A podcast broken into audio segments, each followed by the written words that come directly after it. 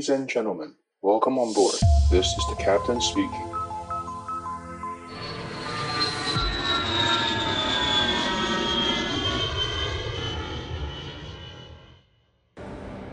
Hello，大家好，我是 Kathy，欢迎大家再次加入机长广播频道，和我们一起分享航空的大小事。上个周末在看 Netflix 的时候啊，就发现哎，萨利机长又出现了，所以我又重新看了一次。那时候电影刚上映的时候，我有去电影院看过一次。电视上之前有在播，我也看了一次。有的时候他会在 Netflix 出现一下，那我也会稍微再看一下。甚至我还有买他的小说回来看，因为我真的很打从心底佩服萨利。说实在的，有多少人能够像他一样，在两个引擎都失效的情况下，还可以冷静又准确的迅速判断说，其实飞机当时都没有办法飞到离他最近的两个机场，所以最后他选择迫降在哈德逊河上面。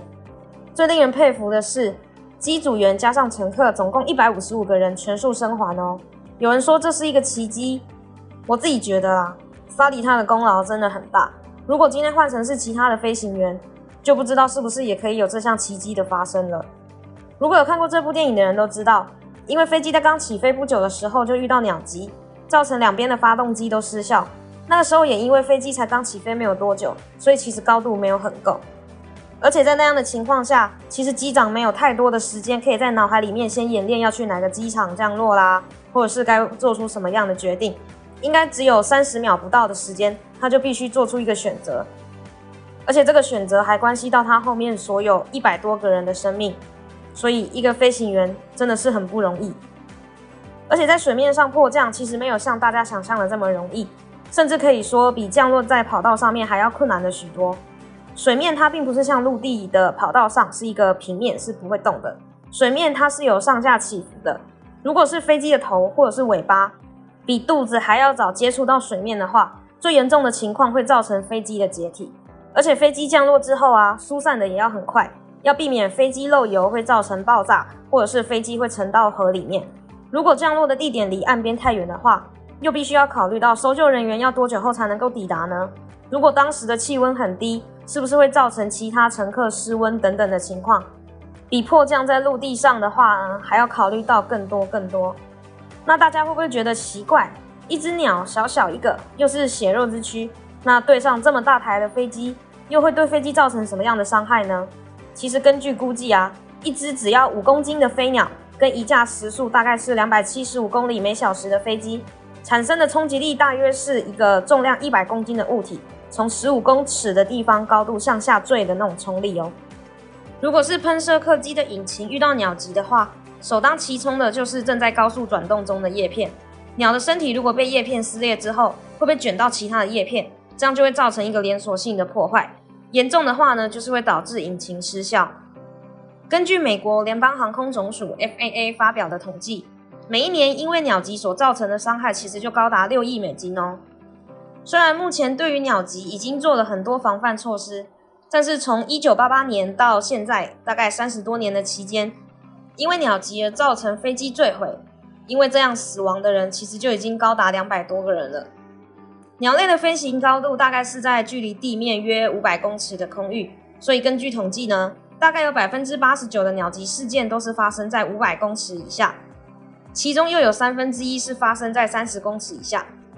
这个高度就是飞机在起飞降落阶段时候的高度，也就是在机场的附近。空军的战斗机如果在进行低空炸射训练阶段，也大概是在这个高度。而这个时候的战斗机其实是最容易发生失速的状态，所以其实就可以想象，如果再加上遇到鸟击的话，那个后果会很严重。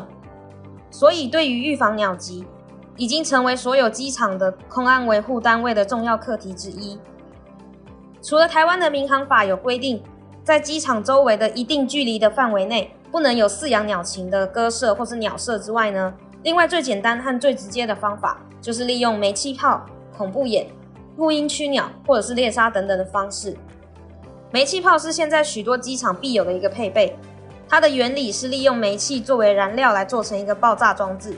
机场地面工作人员会定时去放煤气炮，爆炸时会产生一个巨大的声响，就利用声音来吓跑附近的鸟类。但是它的缺点是，如果你长期使用的话，其实鸟它们会对这个爆炸声免疫，所以到后期的效果其实就没有很好了。还有一个就是恐怖眼，就是把气球画成一颗巨大的眼球。因为鸟类其实对于眼球的图案会比较敏感，所以也会达到一定的驱赶效果。但是久了之后，它也会跟没气泡一样，老鸟们看久了就不会觉得那个眼睛哪里恐怖了。所以久了之后呢，驱赶效果也会有限。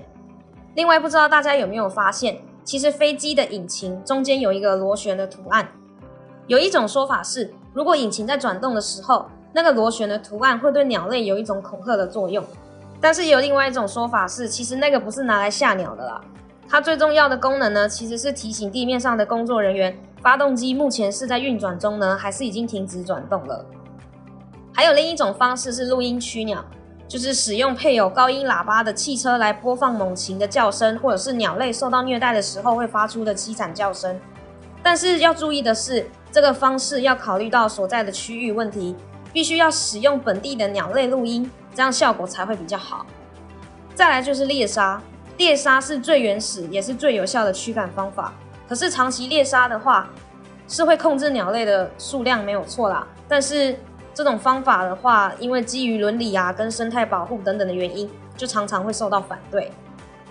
再来就是饲养猛禽，这是一种以鸟治鸟的观念，在机场以人工的方式驯化或是饲养一些一定数量的猛禽，并且定时的放飞，让野生的鸟类会觉得嗯好像受到威胁。那久了之后，他们就会离开机场附近的范围。这种方式不仅可以驱赶鸟类，也会捕杀生活在机场周遭的一些哺乳动物，减少食物的供应，同样也可以达到驱赶鸟类离开机场周围的目的。目前在欧洲、北美洲、俄罗斯的一些机场都是用这种方式，也得到一个不错的成效。另外，像是使用驱鸟弹啊，破坏栖息地。取缔机场周遭的养鸽户等等方式，也能够有效减少鸟击事件的发生。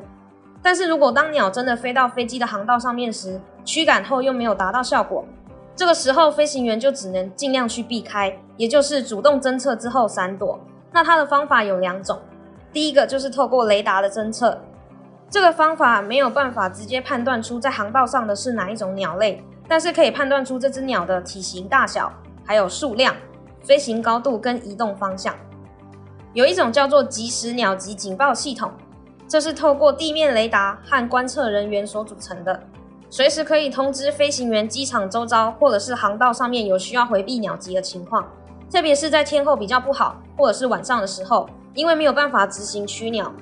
所以就只能靠他们尽量去掌握鸟的行踪，告诉飞行员之后，他们才可以去做闪避的动作。另外一个就是建立一个全台鸟类活动区域的模式，